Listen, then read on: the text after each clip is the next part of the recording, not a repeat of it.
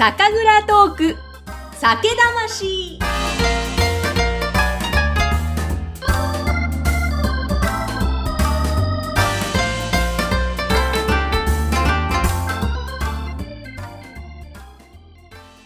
皆さんこんにちは。酒蔵ナビゲーター山口智子です。今回の配信はクラウドファンディングでご支援をいただきましたイラストレーターエフィーさんの提供でお送りしていきます。ゲストは前回に続きまして青森の八戸種類株式会社取締役営業部長えー、ニベアでお肌がツルツル状態の下村達夫さんです。引き続きお願いします。はい、どうもお願いします。お願いします。で、ちょっと前回の配信でね、お肌綺麗ですよねって言ったら、ニベア塗ってるんですっておっしゃってたんで、はい、はい、ちょっといじらせていただきました。はい、はい、すみません。まあ、でも前回もちょっとジョックのね、歴史のお話なんかも少ししていただいたんですけども、はい、実はあのジョクって約14年前から銘柄名が変わって、はい、まあそれまでは違う銘柄だったんだけれども、はい、結構ね青森でも人気のお酒だったと。でそこからまた名前をジョクに変えて新しくスタートしたということだったんですが、その新しく変わったということできっといろんなご苦労もあったと思うんですけども。その中でちょっと先代がねあの亡くなられた時に言い残したことがすごく印象に残ってるって下間さんおっしゃってたんですがそのことを聞かせていただけますか、はいあの、上空自体は、えっ、ー、と、立ち上げて14年経ちます。まあ、ちょっとその前から別銘柄でやってきたんですけども、うん、商標に関する関係でですね、まあ、その名前が使えなくなったと。で、えっ、ー、と、新しく上空という銘柄をちょっと立ち上げたんですけども、うん、えー、その当時はいくら中身が一緒でもですね、やっぱりそのラベル銘柄がちょっと変わったことによってですね、同じ酒ですけども中身が違うということで騒がれたりとかですね、やっぱりちょっと非常に大変時期があったんですよ。で、えー、その時にですね、まあ、もうちょっとあの、亡くなってしまったんですけども、仙台八代目橋本八右衛門がですね、まあ、その騒動の中、結局は飲んでうまいかまずいか。で、えっ、ー、と、飲んでる人たちは判断するんだから、まずいい酒を作れということは亡くなる前に、はい、私にちょっと話してくれました。で、まあその段階でね、やっぱりそのうちの9代目もそうなんですけども、うん、まあ、えー、その時まあ40万円ぐらいだったんですね、みんな。で、その世代が結構固まってまして、えー、とにかく必死にいい酒を、いい酒をってことで、まあ一生懸命やってきました。やっぱりその最初の立ち上げ2年、まあ、本当になかなかですね、ちょっと一応数字って部分もついてこなくてですね。はい。で、また少しずつ県内地元でもですね、上空の評価っていうのを、あの、いいよねって言ってくれる人たちが増えてですね、一応5年ぐらいして、やっと安定してくれたかなと思います。その大変だった5年、まあ、特にその2年間って、下村さんも結構いろんなとこ奔走されたんですか、そうですね。とにかく、初め市内の飲み屋さんを中心に、まあ、ちょっと飲み屋さんだけじゃないですけどもね、うん、酒屋さん、まあ、一般企業、とにかく件数を回ってですね、うん、とにかく中身が一緒なんで、えー、まあこういった状況にはなってしまったんだけども、よろしくお願いしますということで、2年間はもう、え、すぐ回り続けました。はい。まあ本当ね、1日36時間ぐらい会ってくれるとすごく助かるなぐらい、つもりでやってましたし、えー、はい。まあちょっと言って仙台の話でもう一つなんですけど、はいはい、まあこういった状況の中、なんぼ下村君が頑張っても、前年のちょっと2割ぐらいしか数字にならないはずだと。いうもんで、私もちょっとそこをカチンときたというか、えー、あとですね、何のために一応セールスっていう人間がいるんだと。まあ最低でも7割はやりますって単価を切ってしまったんですよ。はい。とその反面、ちょっともっと必死になったという部分もあるんですけども、まあ、うん、そういったね、仙台との思い出っていう部分に関してが今の上空になってくれてるのかなと思います。へい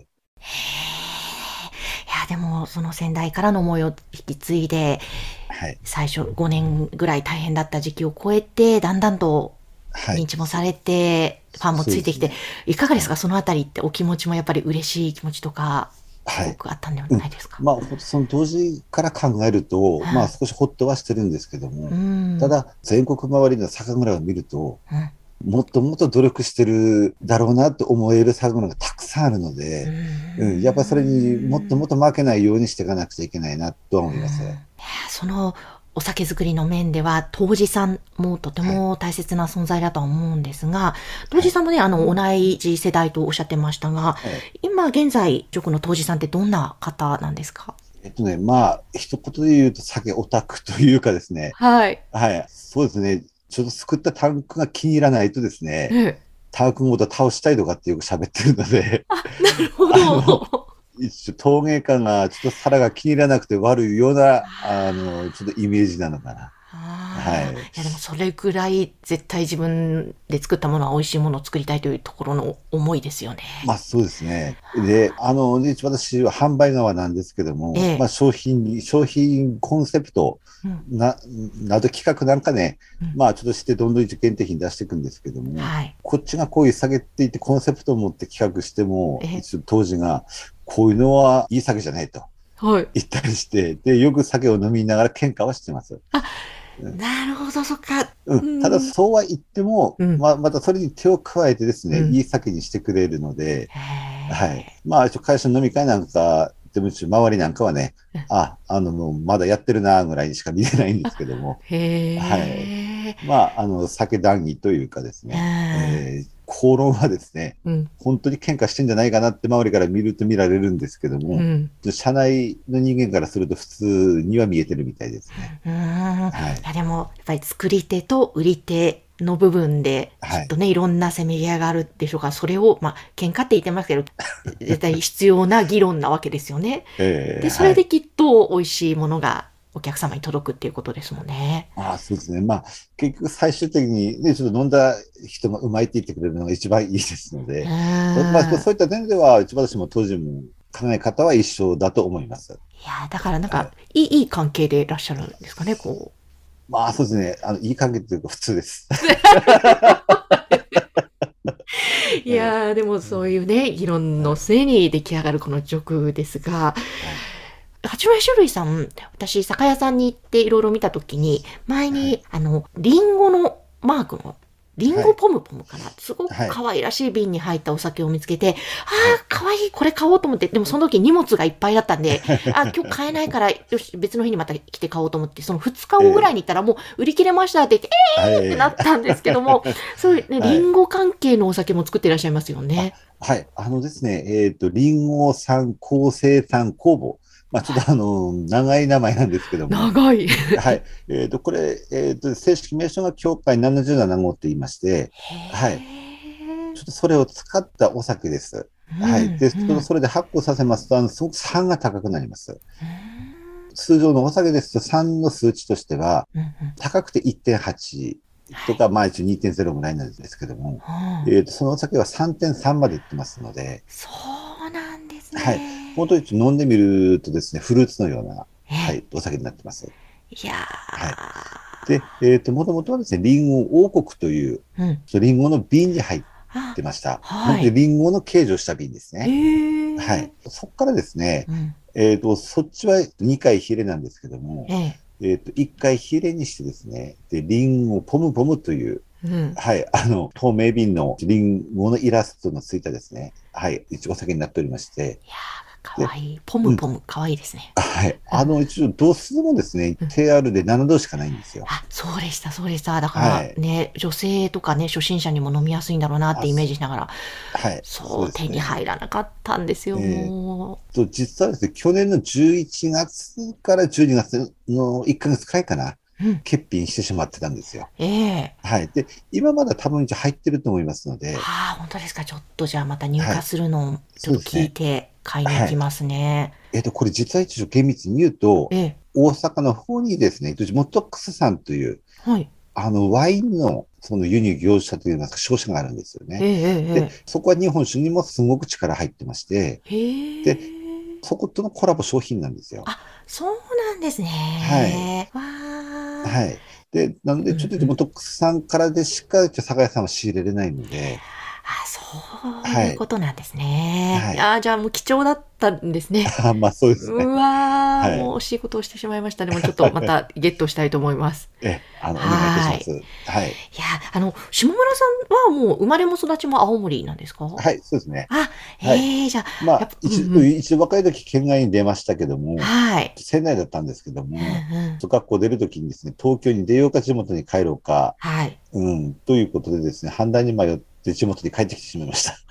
えー、でも、やっぱり青森というとね、まあ、さっきもお話しいただいたリンゴがまあ名産だかと、はい。いろんな、いろんなもう食べ物は本当に美味しいというイメージですけども、下村さんから見て、ぜひその青森の魅力、また八戸とか五戸町ですね、そのあたりの魅力っていかがですか、やっぱり自然でしょうかねうん。はい。まあ、あの、住みやすさで言ったらもう絶対、ね、住みやすいとは思うんですけども、ええやっぱり特に八戸は水産の町ですので、はい。とにかく魚介類、うーんまあ美味しいですし、あの、ちょっと私も、ね、さっき仙台から地元に戻ったって言いましたけども、うんうん地元に戻って3ヶ月で10キロぐらい体重太りましたんで。あ、そうなんですね。美味しすぎて。まあまあ、はい。まあ、とにかくね、今、あの、日本酒とね、まあ一応刺身なんか好きなんですけども、はい。やっぱそういう一応食べ物と自然という点ですね。やっぱそこはすごくあの魅力だと思います。いやーですよね。はいいいですよね。私も何度か観光でね、旅行で行ったことあるんですけども、本はい。当に美味しいですね。お酒美味しいし、お刺身も。いやーもうぜひそんな素晴らしいところで醸してらっしゃる、このハッチする、そしてジョクですね。はい。えーこちらぜひぜひ皆さんお名前覚えていただいて飲んでいただきたいと思います。そして、下村さん実はこの番組、酒蔵トーク酒魂と言いまして、はい。いつも一番最後にご出演いただいている方に、あなたにとっての酒魂って何ですかって聞いてるんですけれどもえ、下村さんにとって酒魂って、まあ、大切にしているところ、こだわりとかそういった部分ですね。いかがでしょうか、あはい。やっぱり一応、お酒っていう部分に関しては生活に、まあ、絶対なくてはならないものかなと思ってます。うんで、えっ、と、まあ、さっきの話ともつながってくるんですけども、当然一応料理うんと酒。で、えっ、と、料理とその飲む環境、飲む人うんなどによって、やっぱりお酒っていうのは変化していくし、やっぱ人と人がね、こう、コミュニケーションっていう部分も含めて、うんはい、やっぱりちょっとつながっていく中では、ええ本当に必要なことを、えーと必要なものだと思ってます。うーん、もう日本人には欠かせないものですね。はい、えだと思います。わかりました。もうなんか3回にわたりまして、本当たっぷりお話を伺ってありがとうございました。いそして今日もあの、ぜひね、最後に皆様にはお知らせしたいのが、え3月12日の土曜日です。上空にスポットを当てたイベントがあります。3月12日土曜日の18時、夕方6時からスタートです。会場は藤沢、神奈川県の藤沢の焼き鳥自由人。こちらは、人数限定で行います。そしてオンラインでも行います。つまりハイブリッドです。オンラインでは、その如空が1本、2本、3本、それぞれ届くコースがあります。えぜひお家で如空を飲みながら、または会場で、えこちらは人数限定ですが、飲みながら。そして、下村さんのお話は、 Zoom のオンラインでつないで、いろいろと質問もそこの場でできますので、ぜひですね、この楽しいイベントご参加いただいて、ジョクたっぷり味わっていただきたいと思います。下村さん、本当にありがとうございました。ありがとうございました。またイベントでお会いするのを楽しみにしています。はい、お願いいたします。はい、えー今回のゲストは青森八戸種類株式会社取締役営業部長の下村達夫さんでした。そして今回の配信はクラウドファンディングでご支援をいただきましたイラストレーターエフィーさんの提供でお送りしました。それでは皆様、今宵も幸せな晩酌を。